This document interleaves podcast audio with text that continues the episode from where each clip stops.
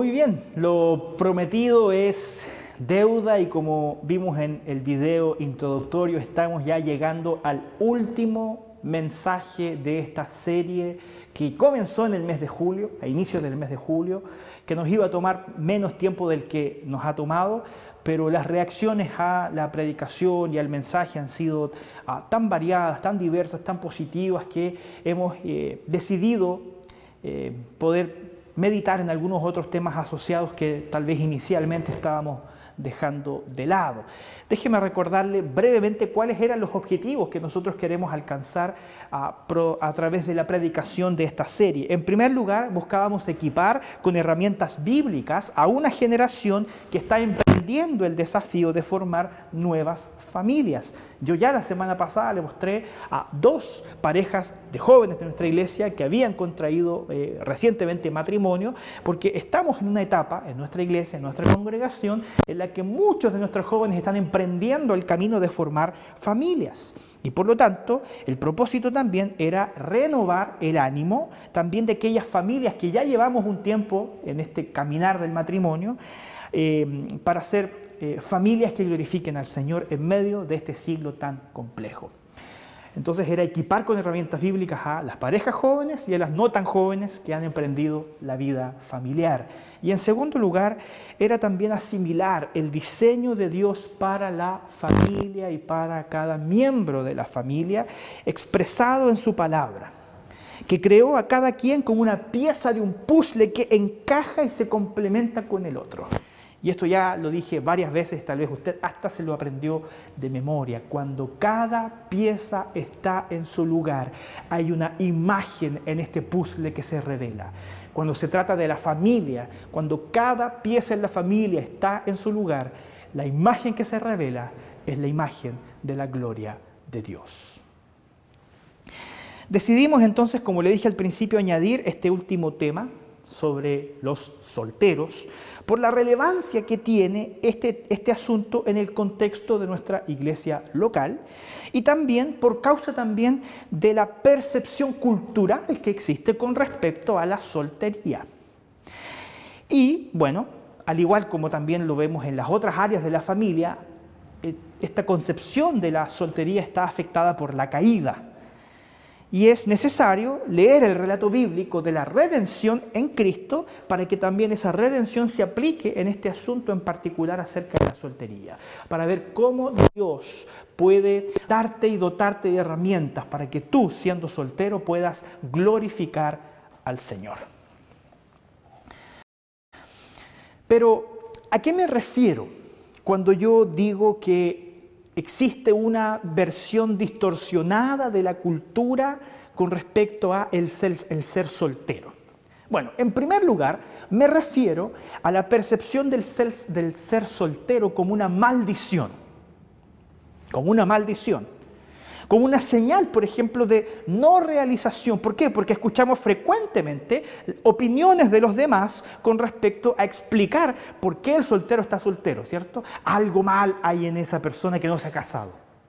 Tendemos a tener esa, esa disposición de ver qué está dañado en el otro que no ha logrado casarse, porque eh, el matrimonio parecía ser una señal de realización. Preguntas como, ¿y usted cuándo va a pololear? O preguntas como, ¿quiere que le presente a mi sobrino? Es bien guapo. ¿ah? Cosas así. Usted, usted sabe, usted, usted nos conoce como iglesia y, sabe que acá y también tal vez en sus contextos sociales existen gente soltera, eh, personas solteras, y estas son preguntas típicas, porque tenemos esa eh, percepción tal vez distorsionada de que la soltería es un problema, de que es una maldición y que es algo que hay que arreglar. Bueno, la presión social hace mella del ánimo de los solteros. Y no le quepa duda alguna que también la frustración interna que sienten estas personas hace mella de su propio ánimo también y de su propia percepción del propósito de Dios para sus vidas.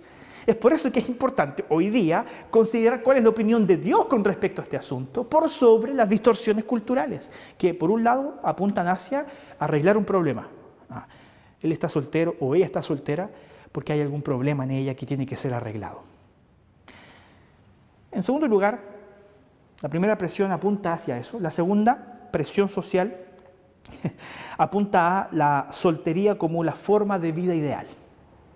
¿Y a qué me refiero con la forma de vida ideal?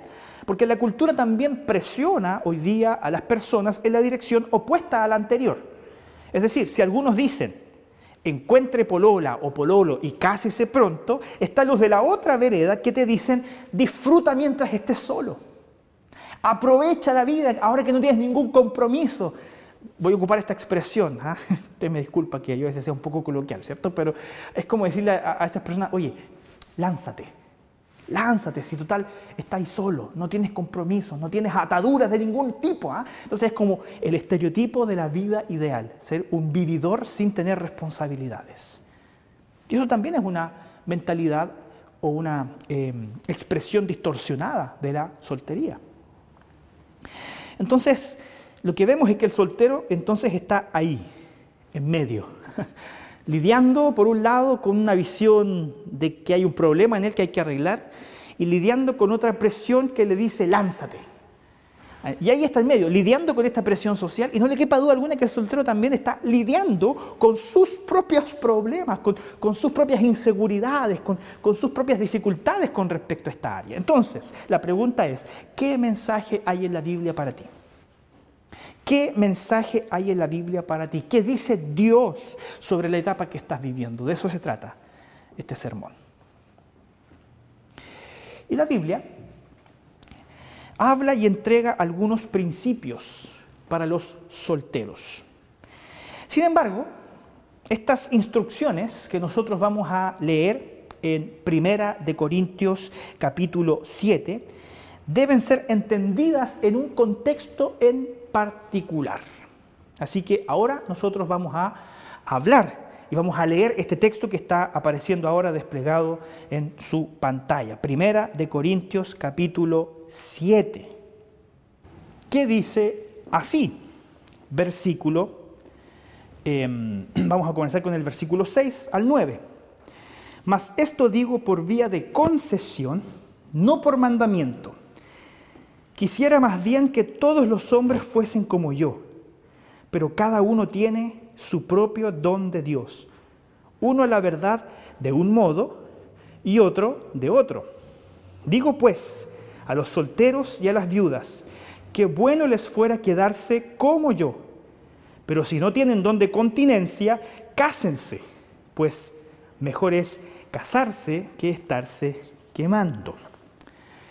Y vamos a ir ahora también al versículo 25, hasta el versículo 40, que dice así. En cuanto a las vírgenes, no tengo mandamiento del Señor, mas doy mi parecer, como quien ha alcanzado misericordia del Señor para ser fiel. Tengo pues esto por bueno a causa de la necesidad que apremia, que hará bien el hombre en quedarse como está. ¿Estás ligado a mujer? no procures soltarle. Estás libre de mujer, no procures casarte. Mas también si te casas, no pecas. Y si la doncella se casa, no peca. Pero los tales tendrán aflicción de la carne, y yo os la quisiera evitar. Pero esto digo, hermanos, que el tiempo es corto. Resta pues que los que tienen esposa sean como si no la tuviesen, y los que lloran como si no llorasen y los que se alegran como si no se alegrasen, y los que compran como si no poseyesen, y los que disfrutan de este mundo como si no lo disfrutasen, porque la apariencia de este mundo se pasa. Quisiera pues que estuvieseis sin congoja. El soltero tiene cuidado de las cosas del Señor, de cómo agradar al Señor, pero el casado tiene cuidado de las cosas del mundo, de cómo agradar a su mujer. Hay asimismo diferencia entre la casada y la doncella. La doncella tiene cuidado de las cosas del Señor para ser santa así en cuerpo como en espíritu, pero la casada tiene cuidado de las cosas del mundo, de cómo agradar a su marido. Esto lo digo para vuestro provecho, no para tenderos lazo, sino para lo honesto y decente, y para que sin impedimento os acerquéis al Señor. Pero si alguno piensa que es impropio, que es para su hija virgen, que pase ya edad y es necesario que así sea, haga lo que quiera. No peca, que se case. Pero el que está firme en su corazón sin tener necesidad, sino que es dueño de su propia voluntad y ha resuelto en su corazón guardar a su hija virgen, bien hace. De manera que el que la da en casamiento hace bien, y el que no la da en casamiento hace mejor. La mujer casada está ligada por la ley mientras que su marido vive, pero si su marido muriere, libre es para casarse con quien quiera, con tal que sea en el Señor. Pero a mi juicio, más dichosa será si se quedare así. Y pienso que también yo tengo el Espíritu de Dios. Como le decía antes de leer el texto, estos versículos deben ser leídos en función de una serie de instrucciones que el apóstol Pablo está escribiendo a la iglesia de aquella época en Corinto. Porque hay varias declaraciones de pronto un poco complejas que si Dios lo permite vamos a tratar de explicarlas. Estas recomendaciones están asociadas a diversas dificultades y preguntas que la iglesia de Corintio tenía y que se las mandaron escritas al apóstol Pablo a través de una carta. Y por lo tanto lo que hace el apóstol Pablo en esta epístola es contestar esa serie de preguntas que ellos tenían. Y cuando Pablo llega al tópico específico de los hombres y mujeres solteros, él advierte que sus propias expresiones, y quiero hacer notar esto, sus propias expresiones eran por vía de concesión, no por mandamiento. Eso dice el verso 6. Y el verso 25 dice, no tengo mandamiento, mas les doy mi parecer. Por lo tanto, es importante recalcar que las expresiones del apóstol Pablo están ligadas a dar respuestas a situaciones específicas de aquella época, porque la iglesia de Corinto estaba atravesando muchas dificultades. Sin embargo, en esto el apóstol Pablo también está siendo inspirado por el Espíritu de Dios, por lo que su opinión no debe ser desechada ni descartada como diciendo, ah, era la opinión de Pablo para otra época, así que para hoy día eso no tiene ningún valor. No, no es así. Esa opinión, inspirada por el Espíritu Santo, debe ser tenida en alta estima por nosotros y por lo tanto, aplicando una adecuada hermenéutica, es posible extraer principios para nuestra época de los consejos inspirados que el apóstol Pablo entregó a la iglesia en Corinto. Y eso es lo que nosotros vamos a tratar de hacer en esta predicación. Y el primer punto de esto, el primer principio que quiero conversar y compartir con ustedes es que ser o permanecer soltero no es una maldición. La Biblia nos instruye a que el estado de soltería, ya sea este vivido de manera temporal, o ya sea este vivido de manera permanente, no debe ser visto jamás como una maldición. No es pecaminoso, querido hermano, estar soltero. No es pecaminoso, querido hermano, permanecer soltero. Debemos comenzar todos, y me incluyo, a romper esta idea de que tenemos la responsabilidad de buscarle pareja a los solteros porque a pobrecitos están solos no están solos, tienen al Señor. No son pobrecitos, no hay algo que arreglar en ellos necesariamente. Uno piensa que no deberían estar solos, pero ese es el proyecto tal vez de Dios para sus vidas.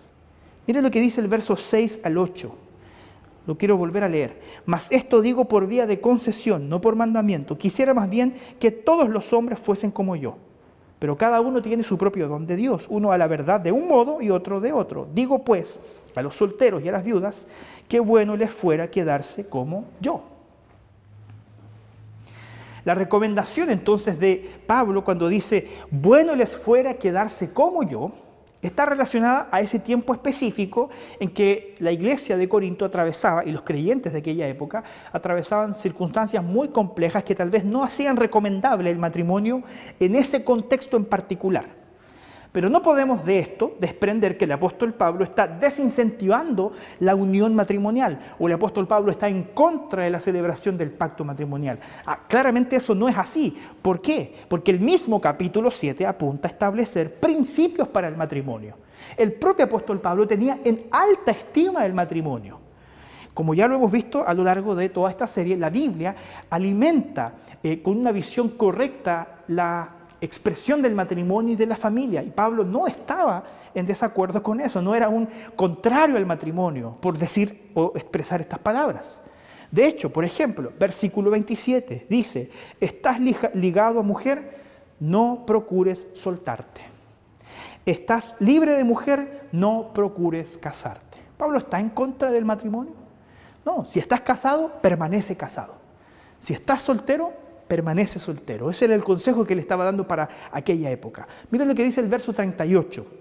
De manera que la que da en casamiento hace bien y el que no la da en casamiento hace mejor.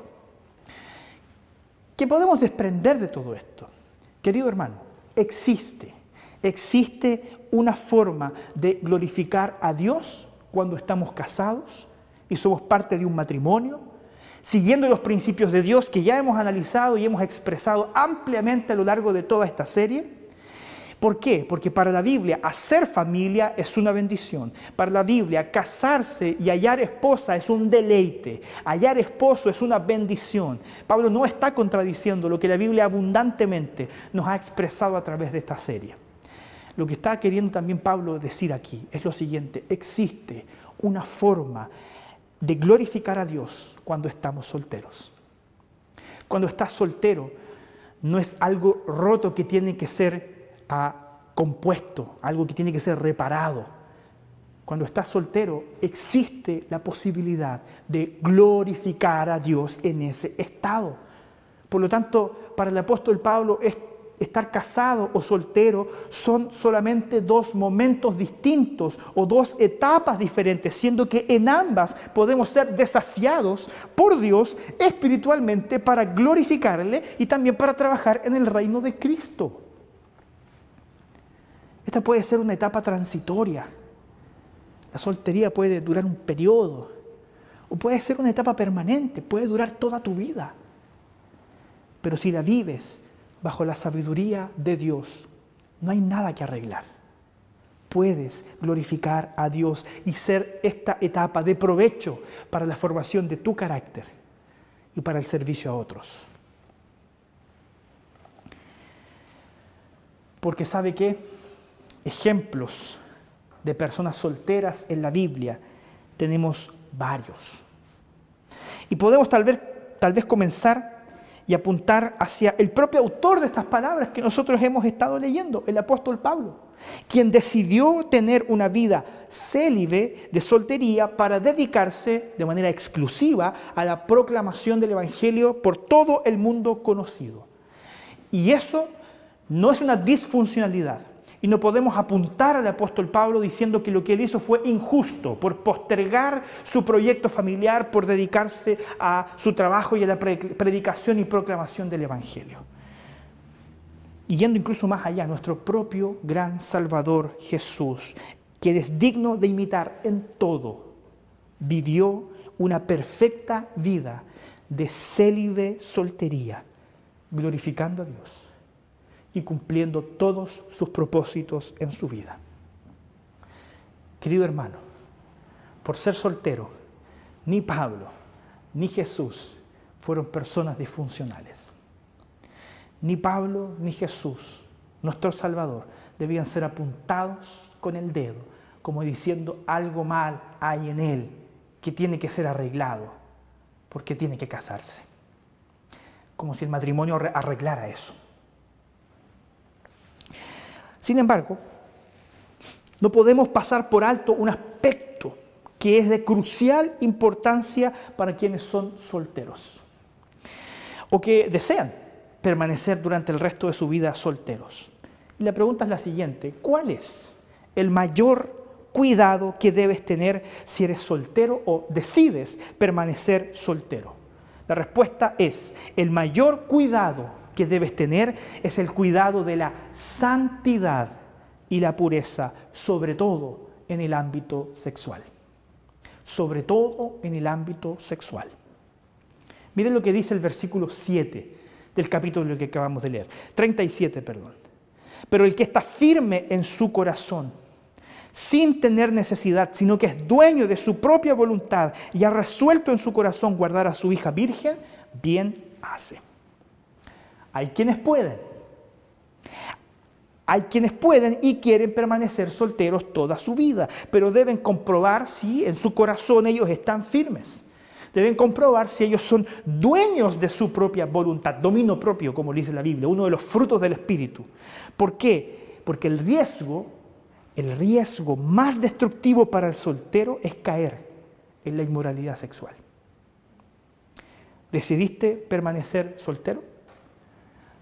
¿Estás postergando la etapa del matrimonio para estar soltero o, la quieres postergar para siempre? Procura llevar una vida sexualmente sana. Asegúrate de ello, porque las consecuencias de lo contrario pueden ser nefastas para tu vida, nefastas. Porque además tenemos que luchar contra la presión de la cultura, que nos invita a no adquirir compromisos con las personas, disfrutar de los beneficios del matrimonio sin disfrutar de las responsabilidades.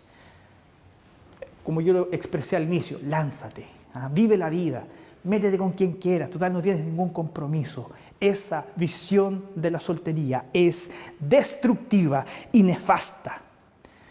Por eso el apóstol Pablo en el versículo 9 destaca un texto conocido por todos nosotros. Pero si no tienen don de continencia, cásense. Pues mejor es casarse que estarse quemando. Si no tienes don de continencia, cásate. Porque es mejor casarse que estarse quemando. Es mejor casarse que estarse quemando. Escucha. El que reconoce no tener la capacidad de mantenerse célibe. No decida ser soltero para siempre, ni tampoco decida postergar mucho más su vida de soltero. Busque con quién casarse. Y mientras busque, busque a alguien en el Señor. El texto lo decía, busque a alguien en el Señor, como dice el versículo 39. Y ten cuidado de ti mismo para no caer en tentación. Porque te repito, las consecuencias pueden ser, y de hecho son, nefastas nefastas para tu presente y para tu futuro. Es por eso que la búsqueda del Señor, la santidad y la pureza sexual deben ser principales características de aquellas personas que quieren permanecer solteros o que quieren postergar aún un tiempo más su soltería hasta poder casarse. Búsqueda del Señor, santidad y pureza sexual. No hay algo que arreglar en los solteros, pero sí hay una advertencia grave. Cuídate, cuídate de ti mismo, porque las consecuencias de no hacerlo pueden ser nefastas. Hay un segundo principio. Ser soltero no es estar incompleto, como decía Timothy Keller. Con respecto a esto, es muy frecuente hallar expresiones erradas sobre la percepción de la soltería. ¿En qué dirección? En la dirección de calificar a los solteros como personas a las que les falta algo, personas incompletas o personas a las que hay que ayudar de alguna manera porque pobrecitos están solos. Y fíjense que hay una expresión que quiero de alguna manera desmitificar aquí en este momento. Ah, cuando crezcas y seas maduro, entonces Dios te bendecirá con un compañero. Es otra forma de decir, estás soltero porque eres inmaduro. Eh, Dios no te ha, no te ha revelado a tu, a tu compañero o a tu compañera porque eres inmaduro. Entonces cuando crezcas y madures, entonces Dios te va a premiar. ¿Ah? como si esta cuestión fuera por mérito, te va a premiar, ¿ah? como si hubiese merecido a mi esposa o como si tú hubieses merecido la tuya. ¿Desde cuándo estar casado o soltero se convirtió en un barómetro de la madurez? ¿Cuándo? La Biblia no establece que el casado es más maduro que el soltero y que por eso se casó, ah, maduré, boom, los tres maduré, me casé. No es así. No es así, es un error pensar que el matrimonio ejercerá una presión tal en ti que te obligará a madurar por alguna razón, por alguna razón, nos hemos convencido de que tenemos la obligación de casar a los jóvenes porque si no se casan nunca van a, madurar. Esto es muy peligroso. ¿Saben por qué? Porque existen personas solteras que son maduras. Existen personas solteras que son maduras, que aman al Señor, que sirven a otros con alegría. Y también hay otros solteros que son inmaduros, que se la pasan ahí, no sé, jugando videojuegos. o yendo por aquí de fiesta en fiesta sin compromiso alguno, sin compromiso con amar al otro, con servir al otro. De la misma forma podemos ver adultos casados que aún son muy inmaduros. Si estar casado no es, no es garantía de madurez, ya lo dijimos hace dos sermones atrás. ¿Por qué? Porque toman malas decisiones, porque son egoístas, porque son despreocupados, porque dañan a sus familias. Así también como existen hombres y mujeres adultos que están casados y que son maduros. Porque aman, porque sirven y porque han adquirido sabiduría para la vida. ¿Qué hace una persona completa y plena? ¿Qué hace una persona realmente madurar? No es el matrimonio, necesariamente, no es estar soltero. Hace dos sermones atrás dijimos, el propósito de la vida no es ser feliz, es ser maduro. Y dijimos que para ser maduro, lo esencial era buscar una relación personal con Cristo Jesús. Mira lo que dice Efesios 4, 13 y 14. Hasta que todos lleguemos a la unidad de la fe y del conocimiento del Hijo de Dios, a un varón perfecto, a la medida de la estatura de la plenitud de Cristo, para que ya no seamos niños fluctuantes, inmaduros llevados por doquiera de todo viento de doctrina, por estratagema de hombres que para engañar emplean con astucia las artimañas del error. La Biblia establece que nuestra identidad y el más grande proyecto para la vida es hallar nuestro significado, es hallar nuestro valor, es hallar nuestra identidad en Cristo Jesús. Cristo nos completa. Él nos sujeta. Su ley nos hace crecer. Su ley nos hace amar y desplegar su proyecto en nosotros de manera saludable. El proyecto de la madurez es espiritual. Y este se puede transitar, este proyecto se puede transitar siendo soltero o estando casado. Siendo soltero o estando casado. Nunca establezcas como excusa para tu inmadurez la carencia o disfuncionalidad de un proyecto familiar. Esto es algo entre tú y el Señor. Es entre tú y el Señor. Es por eso que es importante preguntarte si ya conociste al Señor, si ya le entregaste tu vida, si ya confesaste tus errores del pasado y estás dispuesto a que Cristo restaure tu presente. Si ya reconociste que tal vez tuviste una forma de vivir y una manera de pensar que debía ser reformulada y al encontrarte con Jesús estuviste dispuesto a rendirte por completo delante de sus pies para que Él ahora construyera en ti ese carácter maduro y perfecto. Conocer a Jesús y entregarnos en sus brazos para que Él, mediante su Espíritu Santo, siga trabajando en nosotros para madurar Además de esa expresión que les leí al principio, cuando crezcas y seas maduro, entonces Dios te va a premiar con un compañero o una compañera, se añade una segunda frase. Tienes que bajar tus estándares. Estás soltero porque tienes tus estándares muy elevados, tienes que bajar tus estándares, eres muy exigente. ¿Qué se supone que significa eso? Es como se te está yendo el tren Así que agarra lo que pilles, porque te vas a quedar solo o te vas a quedar sola. ¿De verdad estamos diciendo eso? ¿De verdad estamos diciendo eso? Yo lo he dicho. Yo lo he dicho, lo reconozco y le pido perdón al Señor y le pido perdón a las personas solteras a las que se los dije. Porque la lectura y el estudio de este texto me han hecho entender que estaba engañado con, esa, con ese pensamiento. La búsqueda de un compañero o una compañera de vida no es la búsqueda de quien me complete. Ser soltero no es estar incompleto. Ser soltero, ser casado, ah, no hace la diferencia para ser más hombre o más mujer. Mire lo que dice el versículo 29 al 31. Pero esto digo, hermanos, que el tiempo es corto. Resta, pues, que los que tienen esposa sean como si no la tuviesen, Y los que lloran como si no llorasen. Y los que se alegran como si no se alegrasen. Y los que compran como si no poseyesen. Y los que se disfrutan, los que disfrutan de este mundo como si no lo disfrutasen. Porque la apariencia de este mundo se pasa. Pablo señala aquí, Pablo enseña aquí que las cosas de este mundo no es donde debería estar anclada nuestra alma. Nuestra alma no está anclada a las cosas de este mundo. No es aquí donde pertenecemos. No es aquí donde hallamos gozo. No es aquí donde hallamos plenitud. No existe, hermano, esa media naranja. No existe ese príncipe azul. No existe esa princesa encantada. Lo único que existe, y disculpe que lo diga de esta manera, es una manga de pecadores y pecadoras imperfectos entre los cuales uno tendrá que escoger para poder construir un proyecto familiar con ellos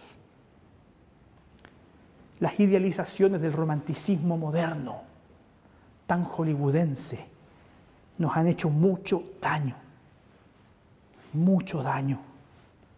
Porque si bien no se trata de bajar mis estándares, si bien no se trata de ah, disminuir las exigencias con las que busco pareja, se trata de que estos estándares no sean los estándares de este mundo, no sean los estándares de este mundo, sean los estándares que el Señor impone en su palabra, en la búsqueda de un compañero y de una compañera. ¿En quién debería estar satisfecha nuestra alma? Mi alma está satisfecha en Cristo Jesús. Estamos completos en nuestro Salvador.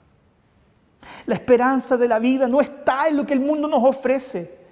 La esperanza de la vida está en Dios. Sumerge tu alma en Cristo. Él consolará tu soledad. Inúndate de la presencia del Espíritu Santo y busca vivir para la gloria de Dios. Y esos paradigmas de encontrar a una persona que te salve van a ser destruidos. Porque al único que necesitas para ser salvado, al único que necesitas para estar completo, es a Cristo Jesús y a nadie más.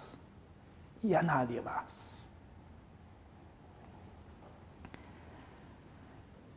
Cuando esos paradigmas sean destruidos, cuando esos estándares del mundo sean destruidos, vas a ser libre para buscar a alguien en el Señor, para amar a alguien en el Señor, a un pecador o a una pecadora, a quien tomar de la mano y caminar juntos de camino a casa, porque no pertenecemos a este mundo.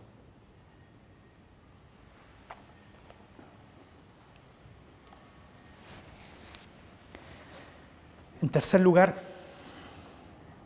ser soltero es una oportunidad para servir. Es una oportunidad para servir. Ser soltero no es una maldición. Ser soltero no es estar incompleto. Ser soltero también es una oportunidad para servir. Miren lo que dice el texto, versos 32 al 35. Quisiera pues que estuvieseis sin congoja el soltero tiene cuidado de las cosas del Señor, de cómo agradar al Señor, pero el casado tiene cuidado de las cosas del mundo, de cómo agradar a su mujer. Hay asimismo diferencia entre la casada y la doncella. La doncella tiene cuidado de las cosas del Señor para ser santa así en su cuerpo como en espíritu.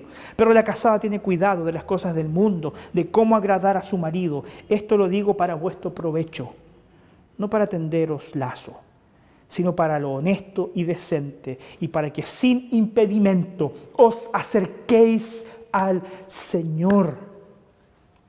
Ser soltero es una oportunidad para servir a otros. El casado tiene trabajo en su familia. El soltero tiene menos trabajo, porque no tiene una familia a la cual eh, cuidar. En la vida soltera debemos ser estimulados a servir con mayor libertad en parte también porque el proceso de madurez implica el donarse a otros. El proceso de madurez eh, implica el amar y el entregarse a otros. Es por eso que hace un par de semanas atrás yo recomendé a los solteros involucrarse en trabajos u organizaciones de ayuda al prójimo. Porque el casado tiene una responsabilidad, que es cuidar de su familia. El esposo tiene que cuidar de su esposa y de sus hijos. La esposa tiene que cuidar de su esposo y de sus hijos. Esas responsabilidades son ineludibles y de hecho harían mal el esposo y la esposa en abandonar el servicio mutuo por servir a otros, dejando abandonado al, marido o a, la, esposa. La, familia también tiene que servir a otros, pero el soltero tiene más tiempo. A eso se refiere. Entonces me voy a decir, oh, pero qué injusto. Es así, el casado tiene más trabajo, porque tiene que dedicarle tiempo a la esposa y dedicarle tiempo a los hijos. El soltero no. Y Pablo lo está reconociendo. Por eso dice al principio, el soltero tiene cuidado de las cosas del Señor, de cómo agradar al Señor, pero el casado tiene más trabajo, porque cuida las cosas de este mundo buscando cómo agradar a su mujer.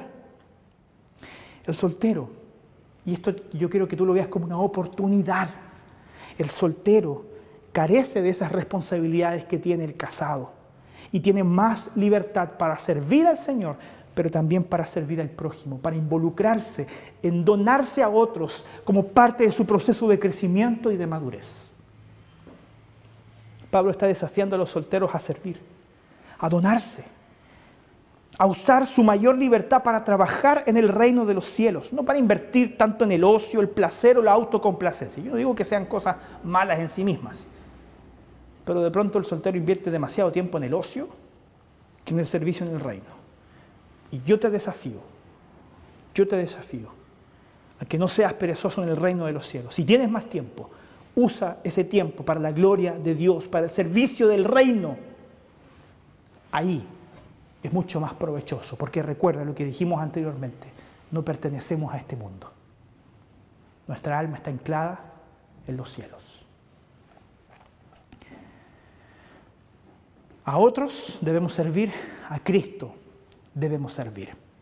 La idea del apóstol es que cada etapa sea vivida para la gloria de Dios, ya sea que estás soltero o que estás casado, que cada etapa sea vivida para la gloria de Dios. Evita la idolatría del matrimonio. ¿A qué me refiero? Evita querer casarte para que te amen, para que te respeten, para sentirte especial para alguien. Porque cuando haces eso te estás poniendo a ti en el centro y estás haciendo del matrimonio un ídolo y eso también te va a destruir. También, por otro lado, evita idolatrar la soltería, ¿ah? permanecer soltero para evitar el amor sacrificial, para evitar el donarse a otros y centrarme solamente en mis necesidades, para evitar el ponerme, el poner a otros en el centro y seguir siendo yo aquel beneficiario de mi propio esfuerzo y de la construcción de mi proyecto de vida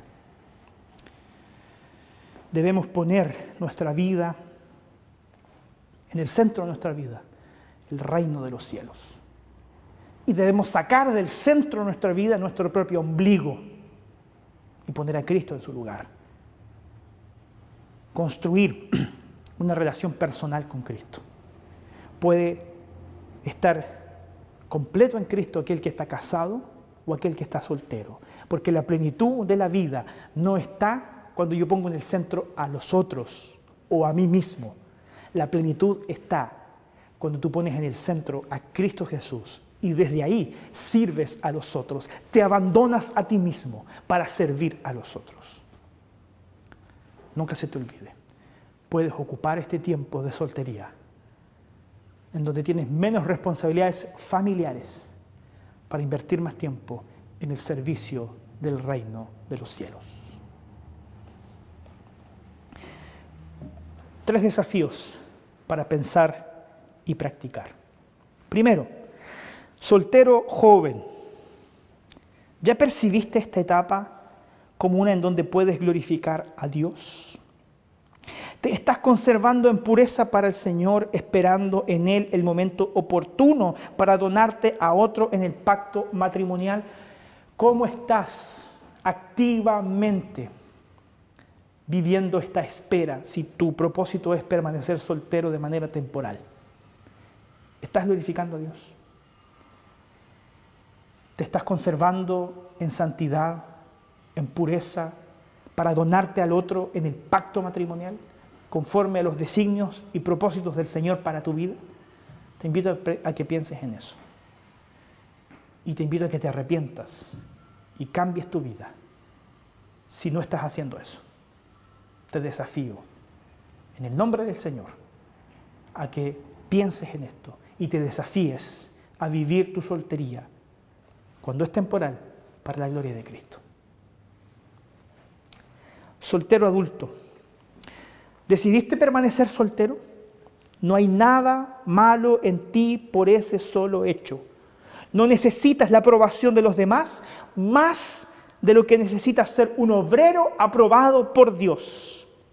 Por lo tanto, invierte tu vida en el reino de los cielos con mayor intensidad.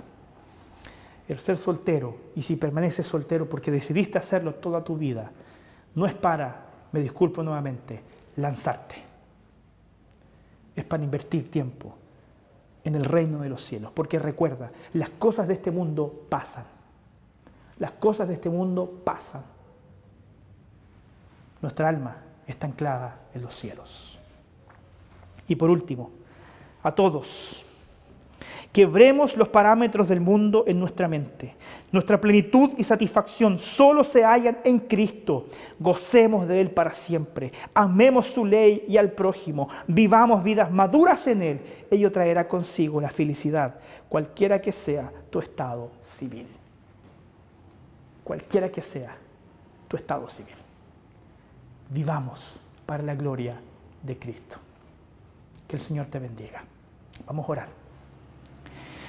Querido Señor, gracias te doy porque esta serie de sermones sobre la familia ha sido tremendamente desafiante para mí.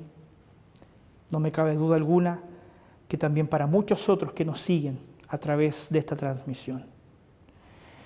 Y tú, Padre, eres el Señor de la familia. Eres el Dios de nuestras vidas. Y queremos rogar, Padre, tu intervención para que tú nos encamines a todos nosotros conforme a tus santos propósitos. En especial hoy día, Señor, quiero interceder por tantos hermanos amados nuestros que aún de manera temporal siguen solteros o que han decidido de manera permanente ser solteros. Padre Celestial, que estas palabras puedan calar profundamente en sus corazones que ellos, Señor, entiendan realmente que en sí mismos no hay nada eh, malo que arreglar por el solo hecho de ser solteros. Señor, que ellos realmente entiendan que el camino que nos has trazado por delante es el camino de la madurez para en tu debido tiempo, Señor, poder expresar tal vez esa madurez por medio de un proyecto familiar. O tal vez, Señor, para no ah, privilegiar el proyecto familiar, sino que tal vez invertir tiempo en tu reino, Señor, cualquiera que sea el camino que mis hermanos decidan transitar, que lo hagan tomado firmemente de tu mano, dejando de ser niños fluctuantes llevados por doquier de todo viento de doctrina, para que sean maduros conforme a la plenitud de la perfección de Cristo en sus vidas. Padre Celestial, bendice a tu iglesia, para ya sea que aquellos que están solteros, aquellos que están casados, aquellos que son padres, aquellos que son hijos, aquellos que son esposo o esposa, abuelo, para que el proyecto familiar que tú has expresado para nosotros en tu palabra se pueda desplegar por todas las familias de nuestra iglesia y pueda también trascender más allá de las fronteras de esta iglesia para bendecir también a una sociedad que cada vez mina más profundamente tu proyecto para la familia. Haznos portavoces valientes de este mensaje que puede salvar a nuestra sociedad del camino de destrucción que está transitando. Pido, Señor, tu presencia y tu intervención en nosotros. En el nombre de Cristo Jesús, nuestro Salvador. Amén.